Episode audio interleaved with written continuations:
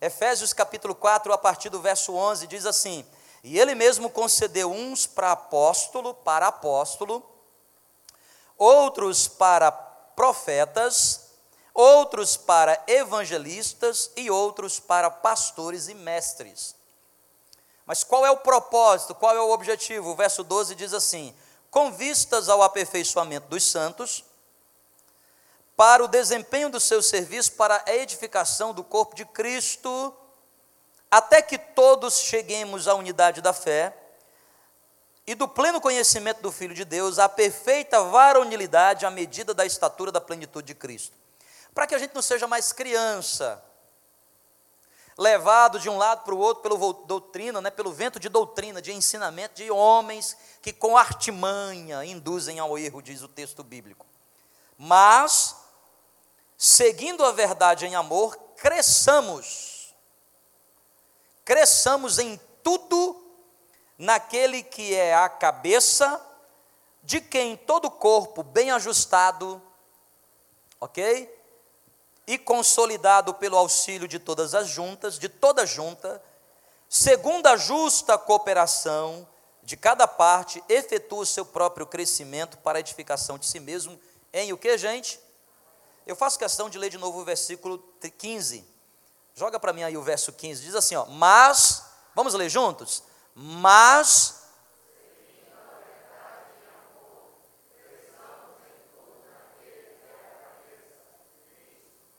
Olha, Jesus te chama para crescer, sabia? E crescer é algo que está no projeto de Deus para a sua vida.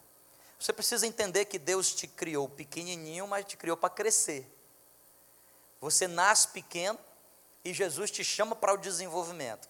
Assim é em todas as áreas da sua vida. Na sua vida pessoal, você precisa entender que Jesus te chama para crescer. Quando você para de crescer, você parou de viver. Você precisa entender que o teu casamento precisa crescer. Não pense você que casamento você compra assim no supermercado. Olha, eu vou comprar um casamento feliz. Quanto custa? Não é assim que funciona, tá? Você compra lá uma semente de casamento, aí você precisa plantar, regar, investir para que ele cresça e mais cedo ou mais tarde você possa dar frutos. Filhos é assim também. Você não consegue comprar, meu Deus, eu quero um filho inteligente. Eu quero um filho de bom caráter eu quero um filho que seja temente a Deus. Tudo isso você precisa desenvolver. Ensina a criança o caminho que deve andar, que quando crescer, ela vai jamais se desviar desse caminho. Assim também nós precisamos entender que a igreja foi chamada para crescer, com a justa cooperação de cada um de nós. Por isso, Deus nos chama para o santo ajuntamento. Isso aqui é um santo ajuntamento. Por que, que a Bíblia usa essa expressão, né? Santo ajuntamento. Santo que significa separado, consagrado, e ajuntamento de multidão, de gente. Vocês estão aqui comigo, pessoal?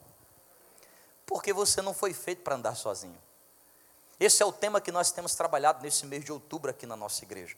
Você não foi feito para andar sozinho. Será que você pode falar isso para pelo menos uma pessoa que está aí pertinho de você? Diga para ela assim: ó, você não foi feito para andar sozinho.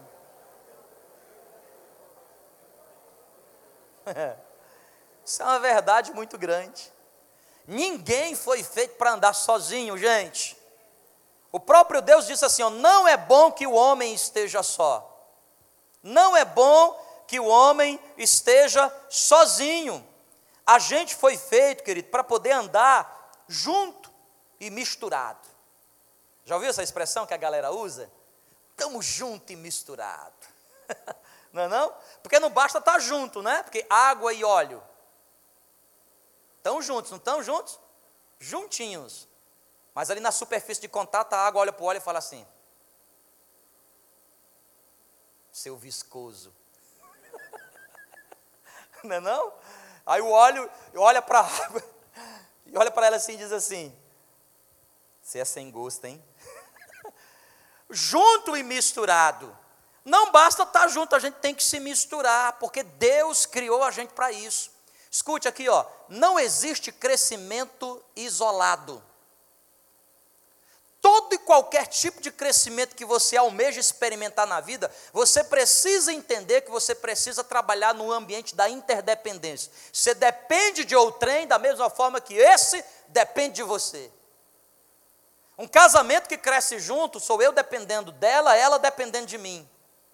Uma família que cresce junto, somos nós dependemos um do outro e as crianças dependem da gente e a gente depende delas. Sabe por quê, pessoal? Porque nós estamos interconectados, o ser humano está conectado. A gente vive relacionamentos e esse crescimento só vem por meio dessas coisas. Você precisa entender que não vale a pena você andar sozinho. Você precisa compreender que você precisa pagar o preço por andar junto. Eu não estou dizendo que é fácil, porque tudo na vida que é bom tem um preço que se paga. Verdade ou não? Tudo que vem de graça, você deve desconfiar. Você deve desconfiar. Até o santo duvida. Porque veio de graça. Porque tudo que vem de graça, tudo que vem com facilidade, gera na gente comodismo, portanto, não dá para a gente o preparo necessário para usufruir. É muito comum você pegar, por exemplo, filhos que foram muito mimados pelos seus pais, e às vezes mimados do ponto de vista financeiro. O pai, por ter uma boa condição financeira, não ensinou o filho a lidar com o capital. O menino cresce e tudo tem. Me dá, pai, eu quero um videogame, toma. Eu quero uma viagem, toma. Eu quero outro videogame, toma. Eu quero outra viagem, toma. E se o senhor não me der, aí a gente vai né, nessa relação, porque não está fazendo muita falta para você, toma. O menino cresce, chegou o adolescente, ele acha que a vida é assim. Chega lá fora e diz, me dá, e a vida, toma. Toma. Vocês estão entendendo, querido? Tudo que vem de, com facilidade não gera na gente a habilitação necessária para a gente viver e usufruir daquilo. Quem está entendendo, diga glória a Deus. Ah, eu quero uma boa profissão, estuda. e trabalha. Ah, eu quero um bom casamento, investe nessa área. Eu quero ter uma boa vida financeira. Vê se tu consegue gastar menos, começa fazendo isso. Já é um bom começo e trabalha para ganhar mais, para ser mais inteligente, para poder administrar melhor isso. Tudo o que vem do diabo vem com facilidade. Lembra de Jesus? Mateus capítulo 4, Jesus, diante de Satanás, Satanás diz assim, ó, tudo isso te darei, tudo isso, tudo isso o quê? E a Bíblia diz que Satanás levou Jesus para o pináculo, para um monte alto e mostrou assim, todos os reinos desse mundo, tá vendo? Todos os reinos, tudo, todas as riquezas, tudo isso te darei se prostrado me adorares. Era tão fácil. Jesus era só para poder ter se inclinado, era só ter dobra, dobrado o joelho e tudo Satanás dava para ele. Mas o que foi que ele disse? Arreda-te de mim, Satanás. Por quê? Porque eu sei qual é o mecanismo da conquista. E Satanás estava oferecendo para Jesus aquilo que o próprio pai também oferecera. O pai disse assim: Tudo isso vou te dar. Só que tem um caminho. Primeiro é a cruz para depois receber os benefícios que a cruz traz. Assim é a vida, querido. Quem aqui gostaria de experimentar um crescimento sobrenatural ainda nesse ano de 2020? Diga glória a Deus. Quem gostaria de receber sobre a sua vida nesses últimos três meses aquilo que ainda não recebeu o ano inteiro? Então diga glória a Deus. Você não pode fazer isso sozinho você precisa estar junto. Porque conquista solitária não te gera pessoas para comemorar. Eu não sei você, mas todas as vezes que eu conquisto algo na minha vida, uma das coisas que, que é mais prazerosa não é você usufruir sozinho, é você compartilhar com pessoas que você ama. Ai, Deus me deu um carro novo. Já pensou você ter um carro novo e você não poder mostrar para ninguém? Eu não, quando eu, quando eu, eu compro um carro novo, a primeira coisa, vem cá, meus irmãos, meus amigos, aqui, vamos entrar aqui, ó, vamos entrar aí, vamos, vamos lá, bora comemorar, vum. só não pode levar a multa, vum. é 60, você passa 59,9, vum. quem está entendendo, diga amém. Às vezes quando você diz assim, bora fazer uma missão, bora fazer uma missão, vamos lá, só para pegar a estrada, vum. não é não? As mulheres, quando compram um sapato novo, o que, é que elas gostam de fazer? Guardar na caixa e não mostrar para ninguém. É? Elas vêm para a igreja. Pai do Senhor. é ou não é? Porque a gente quer comemorar, sim ou não, gente? Sim ou não? Comemorar aquilo que Deus está fazendo. Quem gostaria de comemorar assim nesse final de ano assim, grandes conquistas com amigos, com familiares, dizer assim, olha aqui, ó, vem ver aqui tudo que Deus tem me dado. Diga amém. amém. Então você não pode andar sozinho. Você entendeu? Você precisa de gente para pagar o preço junto com você para que você possa comemorar isso. Nesse mês de outubro, nós temos abordado esse tema. Você não está sozinho. E se você é uma pessoa temente a Deus, você é que precisa mais ainda estar conectado com pessoas. E o tema da mensagem que eu preparei hoje é: por que o crente não deve andar sozinho? Quem aqui crê em Deus, diga amém. amém. Você não deve andar sozinho. Se Deus não criou o homem e a mulher para andarem sozinhos, o crente, esse é que precisa mesmo de gente. Esse é que precisa mesmo de gente, porque uma das grandes estratégias de Satanás, aliás, preguei domingo passado sobre isso. Qual é a estratégia de Satanás? Antes de te atacar, primeiro ele te isola. Sempre vai ser essa estratégia. Eu até exemplifiquei domingo passado, está lá a mensagem no nosso canal no YouTube. Satanás sempre vai nos isolar antes de primeiro dar o bote. Porque a Bíblia diz que Satanás é como um leão que está ao derredor. É como um leão ao derredor. Ele não está ao redor, pertinho, mas ele está ao derredor. O que, é que significa derredor? Ele está assim, à espreita, de longe. Sabe quando, quando você fica observando de longe? Fiscalizando de longe, Satanás está assim. Por que, que, ele não pode se aproximar de você? Porque os anjos do Senhor acampam-se perto de você. Os anjos do Senhor acampam-se perto das, de você e o protege, te protege. Ele não pode chegar perto, mas ele está, ó, ele está, ó, de olho. Já assistiu aqueles filmes, aqueles documentários de felinos na, na savana? Hã? Você já viu como é que o leão faz, o felino, o leopardo faz? Como é que ele faz o leão? Ele fica só de longe olhando, só observando morrendo de fome, mas só observando. E ele passa o dia inteiro observando, quietinho. E o que é que ele observa? Ele observa aquela manada inteira. Ele observa, mas ele fica procurando quem? Ele fica procurando quem está mais frágil, quem está, quem sabe, doente. E à medida que ele vai identificando aqueles que estão mais isolados, ele manipula a manada de tal maneira que esse fique ainda mais isolado. Para quê? Porque na hora certa ele. Quem está entendendo, diga amém? Porque juntos são mais fortes. Quantos nos já assistiram esse documentário também de um felino atacando, por exemplo, uma presa que mais frágil, mas aí o rebanho a protegia, o rebanho a protege e o felino tem que ir embora. Querido, você é crente, você não pode andar sozinho, porque a estratégia de Satanás sempre é primeiro te isolar, para depois atacar você. Se você é crente, não pode andar sozinho, você precisa ter gente. Eu aprendi a sempre estar no meio de gente. Eu, tudo que eu vou fazer, especialmente quando se trata de um plano espiritual, eu estou sempre rodeado de gente. Gente, desde, foi, desde o começo foi assim, na nossa igreja. Porque precisamos estar com gente. Se eu vou fazer uma viagem missionária, gente. E geralmente eu coloco no limite do carro. Quantos passageiros cabem no carro? Cinco, então eu chamo mais quatro. Loto lá não é? Se for possível ter dois carros, você tem dois carros, então põe mais cinco lá. Vamos junto, porque junto a gente vai mais longe, junto a gente se protege, protege um ao outro. Eu me lembro da escola. Da quinta à oitava série, eu estudei sozinho. Antes eu estudava com alguns amigos. Aí eu passei para o ensino que hoje é o ensino fundamental 2, fiquei sozinho. Hum. Foi quatro anos de terror. Quatro anos de terror, porque ninguém me defendia. Sozinho.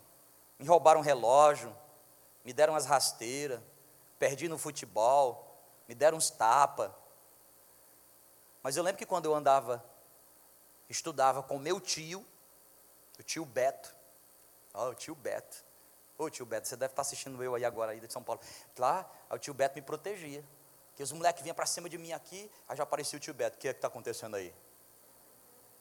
Aí eu, nessa hora você fica grande, né? Nessa hora assim, só, tio Beto, não aconteceu nada não, fica aí. Acho que eu resolvo a parada.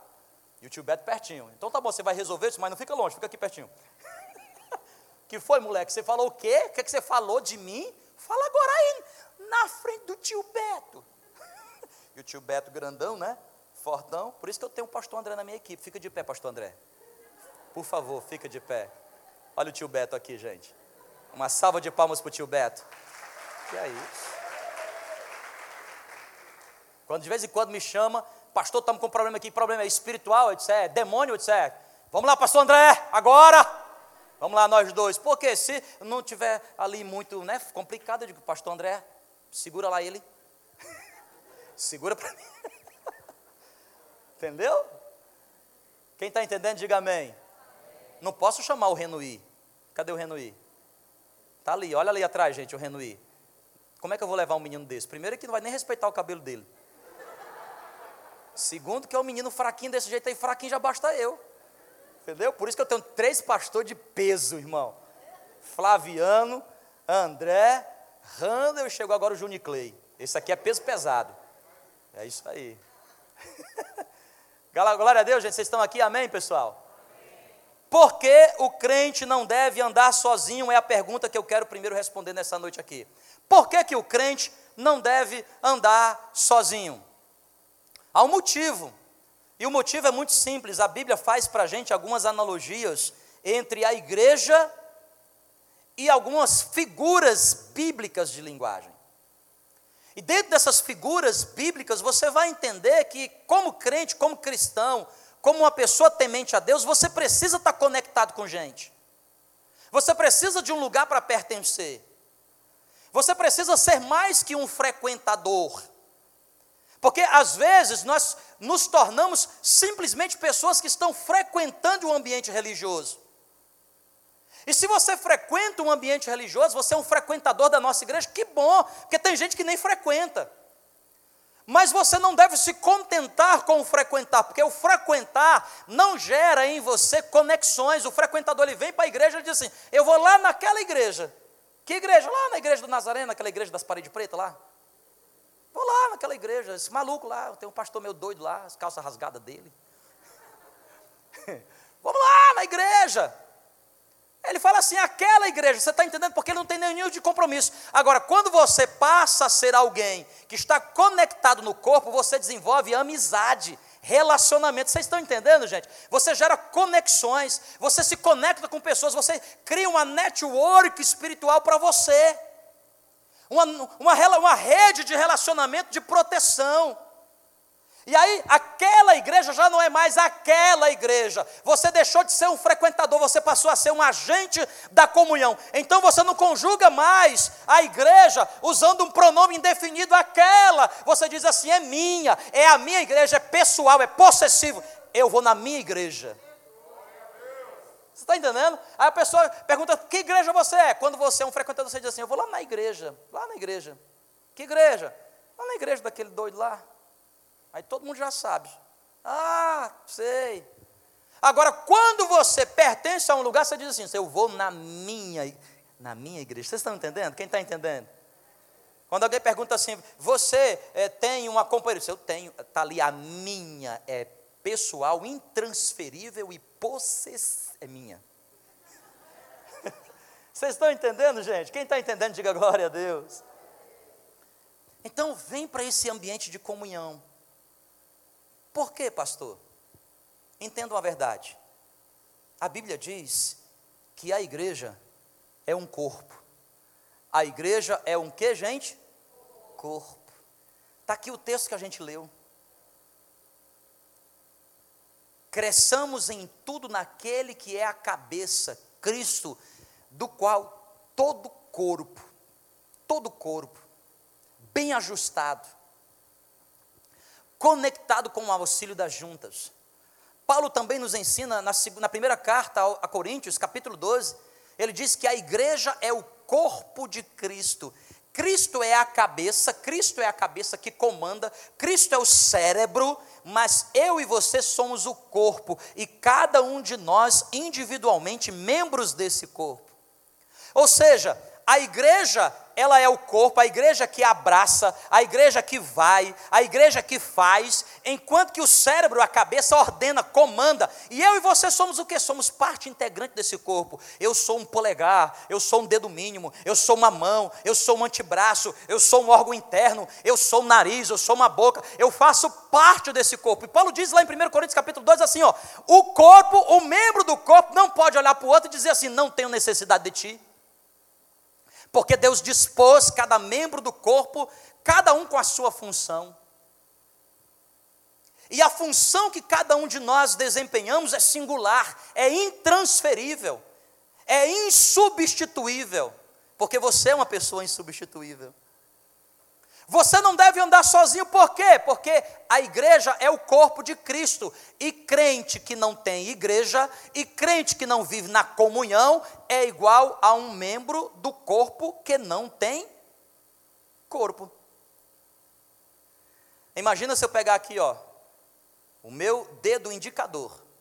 Vou amputar. Corta! Pá! Ai! Deixa eu perguntar para você: dói ou não dói? Ah, deve doer bastante, hein? Sim ou não? Unha encravada dói, imagina dedo amputado. Pá! Agora deixa eu perguntar para você aqui. Vocês estão aqui comigo ainda, amém? Se eu amputar o dedo, o corpo morre? Eu trato aqui, ó, cauterizo. O corpo morre? Não, o corpo continua andando. Doeu ou não doeu? Vai fazer falta um dedo indicador? Vai, porque senão como é que eu vou apontar? Não é? Se bem que tem umas pessoas que ficaria bem sem o dedo, né? Que aponta direto. Mas é apontaria com isso, né? Aí, pastor, você viu o que ele fez? Aí se cortar isso aí, pastor. Não é? E se cortar isso aí, pastor? Aí eu não vou falar os outros dois aqui porque fica feio nas câmeras, né? Mas ele também usaria. Mas o fato é que um dedo amputado, o corpo sobrevive sem ele. Sim ou não, gente? Claro que sobrevive. Mas o dedo sobrevive sem o corpo? Sim ou não? Você já viu algum dedinho andando por aí? Já viu não? Família Adams, né? Chegou a mão. Tom, tom, tom, tom, tom, tom, tom, tom, tom, tom. Já pensou? Uma mão sentada aqui do lado da irmã? Que, é que a irmã fazia? Saía gritando, ah! socorro, não é não? Já pensou, Carol, do seu lado aí um nariz, solto aí no chão aí, sentado na cadeira. Não dava certo, né, gente? Funciona, membro existe sem corpo? Não, corpo funciona sem membro, mas membro precisa do corpo. Escute, querido, preste atenção, escute, não adianta você dizer assim, ai pastor, é porque é tão difícil ficar na igreja. É tão difícil ficar com as pessoas, que as pessoas, pastor, as machucam gente. Eu sei, filho. Sei o que é isto. Relacionamento inevitavelmente passa por decepção. Quem nunca na vida enfrentou uma decepção? Quem nunca na vida se frustrou? Escute, frustração faz parte da vida, decepção também o problema não é a frustração, o problema não é a decepção, o problema é o que você está fazendo quando ela chegou na sua vida. Você precisa superar, você precisa se levantar, você precisa parar de chorar o leite que se derramou, é levantar a cabeça, avançar, porque Deus tem coisas melhores para você. Ai, pastor. A pessoa não sabe, pastor. A pessoa, a pessoa não quer saber mais de mim. Você tem que falar assim, é ela que perdeu. Olha aqui, eu aqui. Quem está entendendo, diga amém. Agora você fica chorando. Oxe, não quer mais nada com você. Entendeu? Ora, diz assim, Senhor Deus, também não quero mais nada. Avança. Porque frustração faz parte da vida, gente. Quem não ficou frustrado esse ano? Levante a mão assim. Quem não ficou frustrado esse ano? Não, agora, levanta a mão assim, quem está muito, muito contente com a pandemia que está acontecendo no mundo, assim, nossa, você não espera a hora de vir mais umas três ou quatro dessas, levanta a mão. Ninguém, são juízo, não é não? Sim ou não? Porque até quem está ganhando com a pandemia não gostaria de ter um negócio como esse, é verdade, gente? Sim ou não? Agora vamos parar a nossa vida? Não. A gente foi chamado para andar junto. Ei, se erga, se levante. Ah, pastor, eu não quero mais saber de igreja, vou ser só um frequentador, ainda vou ficar assistindo pela internet. Quero falar com você que está me assistindo. Você que não veio para a igreja. Você que aproveitou a pandemia para ficar em casa e disse assim: vou continuar em casa que eu estou adorando a Deus. Vem para a igreja. Porque a igreja virtual, querido, né? Como é que é a igreja virtual? Como é que você vai casar, meu irmão? A benção está aqui, esperando você. Entendeu? Vem para a igreja. Então nós precisamos avançar diante disso. A igreja é um corpo. Crente que não tem igreja é membro que não tem corpo. Segundo a metáfora bíblica, a Bíblia diz que a igreja é um rebanho. A igreja é o que, gente? Rebanho. A igreja é um rebanho. Eu estava falando no primeiro culto. Eu não sei se você já percebeu, mas todo animal, Deus criou os animais e para aquilo que eles são deficientes num, numa área sensitiva, num dos sentidos, ele tem superávit em outra área. Por exemplo, o cachorro. Cachorro, ele, o, você sabia que o cachorro vê muito mal? Sabia disso ou não? Cachorro vê muito mal. Quando você chega perto de você, chega perto do seu cachorro. Quem tem cachorro aqui em casa? Quem tem cachorro? Olha aí, ó. Quando você chega perto do seu cachorro assim, a uns, a uns 5 metros de distância, ele começa a balançar o rabo, ele balança não é porque você, ele está te vendo, não. E o bichinho não te vê quase nada. Então até que ele fica assim. Ele, ele, por que, que ele tem uma péssima visão? Ele vê até, algumas raças vê monocromaticamente, vê duas cores, ou vê na escala de cinza, para você ter uma ideia. Ai, que, bola, que bolinha que eu compro para o meu uau, azul ou vermelha? Ai, meu Deus do céu. E o cachorro está lá, não sei nem que cor é. Né? Agora, ele não vê bem, mas, mas em compensação, o cachorro, você dobra a esquina, se abrir o portão da sua casa, ele já sabe que é você. Pelo barulho do motor do carro, pelo, pelo cheiro que ele registrou nas suas narinas. Você está entendendo? Ele vê mal, mas ouve bem. Tem um bom olfato. A águia, já viu a águia? Eu não sei se você sabia, mas uma águia, ela num voo, ela num voo, tá certo? Panorâmico, ela consegue enxergar num raio de 30 quilômetros. 30. Você pega um raio aqui, ó, 30 quilômetros, a águia consegue enxergar num raio de 30 quilômetros. Que visão é essa? Mas em compensação, a águia não tem um bom olfato, porque ela tem até inclusive um bico. As narinas dela estão tá no bico, as células olfativas são poucas. Ela tem um péssimo olfato mas ela tem uma excelente o quê? Visão. Vocês estão aqui comigo, pessoal? E a ovelha? Já conversou com o veterinário sobre ovelha? Já conversou não? Sabe que tamanho é o cérebro da ovelha? Para começar, a ovelha tem um cérebro bem pequenininho. Bem pequenininho. Ovelha. Você já viu assim a visão da ovelha? O zootecnista diz que a ovelha na adolescência ela já tem catarata. Catarata. E a audição da ovelha? A audição da ovelha. Está aqui a ovelha José e a ovelha Maria está aqui do lado. Aí a ovelha Maria, José! José! Aí o José fala, alguma coisa está me chamando. Aí, aí o José fala assim: Maria! Um do lado do outro, eles ficam se procurando. Acho que eles gritam alto, por quê? Porque uma audição pequena. Escuta, gente, aqui, ó. Vocês estão aqui, não estão, gente, comigo? A Bíblia diz que nós somos um rebanho. E se somos um rebanho, Jesus é o nosso pastor, nós somos o que, gente? O que é que nós somos? Ovelhas. Enxerga mal. Ouve mal. Péssimo olfato. Uma ovelha, ela não sabe distinguir se essa grama é boa para comer ou se essa outra é venenosa. Ela só sabe depois que come. Ela está doente, morrendo, ela descobre: nossa, isso aqui é ruim para mim. Tu já viu que crente geralmente é assim?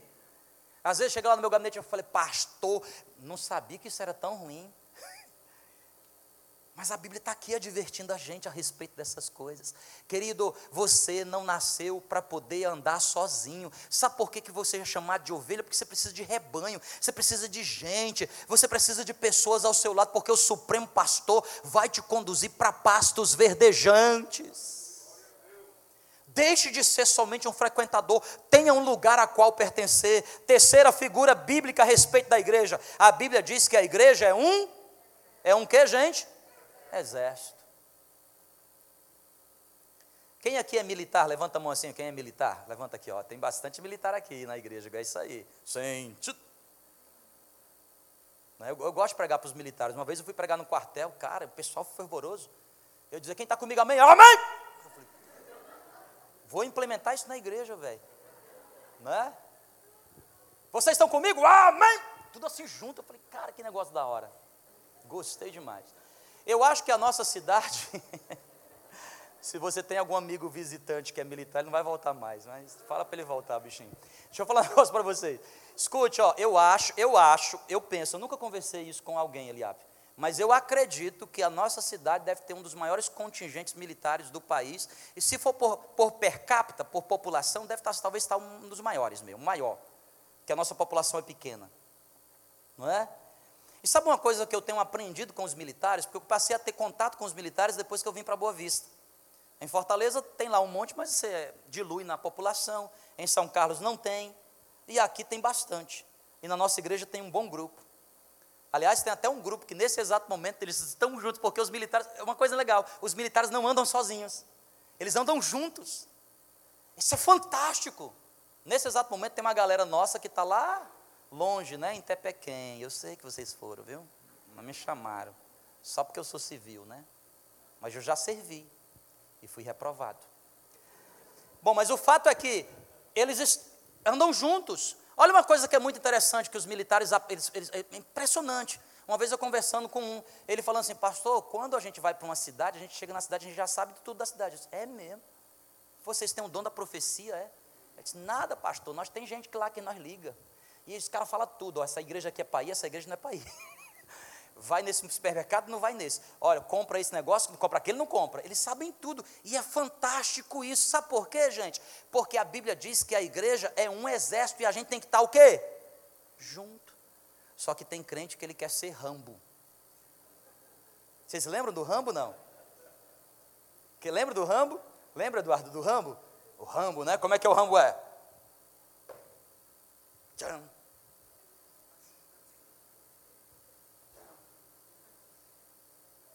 Tchan. E o Silvestre Salão dá uma torcida assim no lábio, né? Vamos para a guerra. Pensou, velho. É né? Tem crente que é assim, ele quer ser Silvestre Stallone. Ô irmão, malha um pouco mais. que é isto? Você foi feito para andar com gente, rapaz. Você foi feito para andar com gente. Ande com gente, com pessoas, porque a igreja é um exército. Crente que não tem igreja, crente que não vive a comunhão, é igual a um soldado que não tem tropa. Está sozinho. E você precisa entender que isso é uma guerra. Nós estamos numa guerra. Paulo nos ensina, Efésios capítulo 6, a nossa luta não é contra a carne e o sangue, mas contra principados e potestades, contra os poderes dominadores desse mundo tenebroso. Nós estamos numa guerra espiritual, meu irmão. Você precisa de tropa, você precisa de gente do seu lado, porque enquanto você está aqui, ó, lutando desse lado, tem gente cobrindo a tua retaguarda, tem gente orando por você, tem gente intercedendo por você, porque você precisa entender que o diabo, ele prepara ciladas para a gente o dia todo, em todo momento. Como é bom você andar com pessoas, porque as pessoas dão cobertura para você, elas protegem a sua vida. Não ande sozinho se você é um crente. Quarto e último, e finalizo aqui nesta noite. Quarto e último. A Bíblia diz que a igreja é uma que, gente? A igreja é uma família. Nós somos uma família. Porque a Bíblia diz que nós agora somos filhos de Deus, Efésios capítulo 2, verso 19. Já não sois mais forasteiros, nem estrangeiros, mas concidadão dos santos, sois membros da família de Deus. Sois membros da família de Deus. Sabe o que isso quer dizer, gente? Crente, o cristão, a pessoa da fé, que não tem uma igreja para congregar, que não tem um grupo de irmãos na igreja, presta atenção, não é frequentar, por favor, entenda isso. Não é frequentar, não é ter um local para você dar dízimo e oferta, não é isso que eu estou falando, gente. Frequentar, você frequenta restaurante. Frequentar, você frequenta cinema. Quem aqui gosta de cinema? Quem está sentindo saudade do cinema? Eu estou com saudade do cinema, eu gosto de, eu vou no cinema toda semana. Tá certo? Tá aqui o cinema, né? Cinema em casa. Bora fazer um filme aqui um dia, todo, todos a igreja toda. No telão. Mas não é bom ir no cinema? Sim ou não? Mas já pensou quando você está entrando no cinema e aquele pessoa que fiscaliza o teu ingresso falou assim: Você não veio aqui ontem, hein? Ele pode falar isso contigo? Não. Pode não. Quando você vai no restaurante, às vezes você, eu, vou, eu gosto de bons restaurantes, às vezes conheço até os donos dos restaurantes, de tanto eu frequentar. Mas ele não pode chegar lá para mim assim e dizer, ô Jean, você não veio hoje aqui, né? Eu sei onde você almoçou hoje. Lá na concorrência. ele pode falar isso para mim?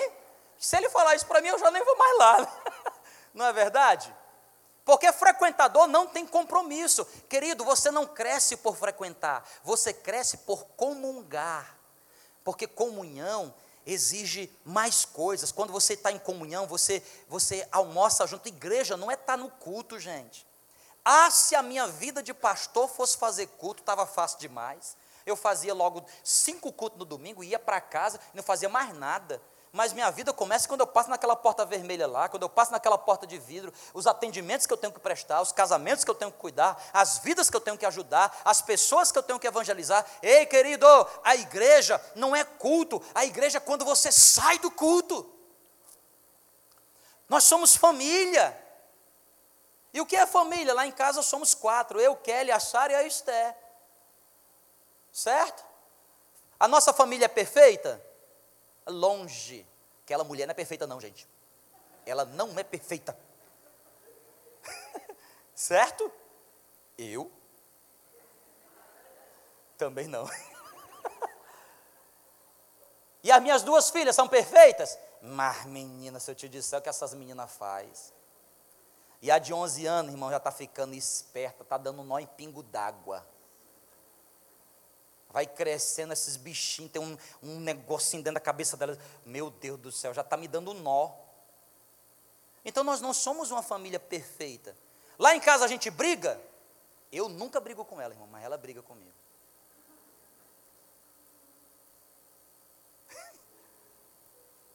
Às vezes a gente fica chateado um com o outro. Eu fico. Às vezes eu fico chateado com ela. Mas ela chega para mim e fala assim, amor. Eu disse, não, não fala não. Não fala comigo. Porque quando a mulher fica chateada com o homem, né? Você chega para ela assim, amor, traz até um buquê de flores. Meu amor, batatinha quando nasce, espalha rama pelo chão. Ela não dá nem bola para você. Ela está com raiva. Agora, já viu o homem com raiva? O homem fica com raiva assim, eu tô com raiva de você. Aí ela chega para você e fala assim, geralmente perfumada fala assim: Oi, eu de Satanás.